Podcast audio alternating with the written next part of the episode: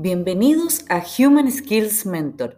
Soy Connie Aguirre y aquí conversamos de técnicas, ideas e inspiración para los desafíos laborales.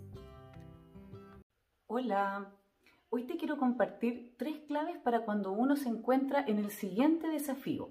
Por ejemplo, nos ascendieron a un cargo más alto o bien nos cambiamos a un nuevo trabajo y miramos y decimos, ¿y ahora qué hacemos? Primera clave y una de las más importantes, chequear con la persona que te contrató, por ejemplo, qué es lo que se espera exactamente de ti. Porque muchas veces gastamos tiempo en estar adivinando o suponiendo lo que tenemos que hacer. Cuando averiguar esa información nos orienta, nos dice el camino a seguir y nos da las prioridades. Súper importante hacerlo.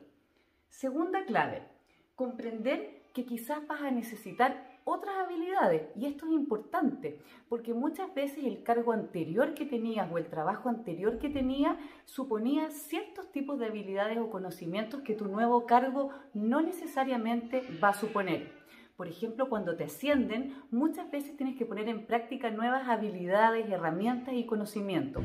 Entonces te invito a preguntarte, ¿cuáles son las nuevas habilidades que necesito o conocimientos que necesito desarrollar en este nuevo cargo?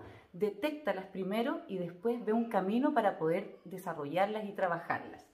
Habilidad número 3. Sale a escuchar y a diagnosticar.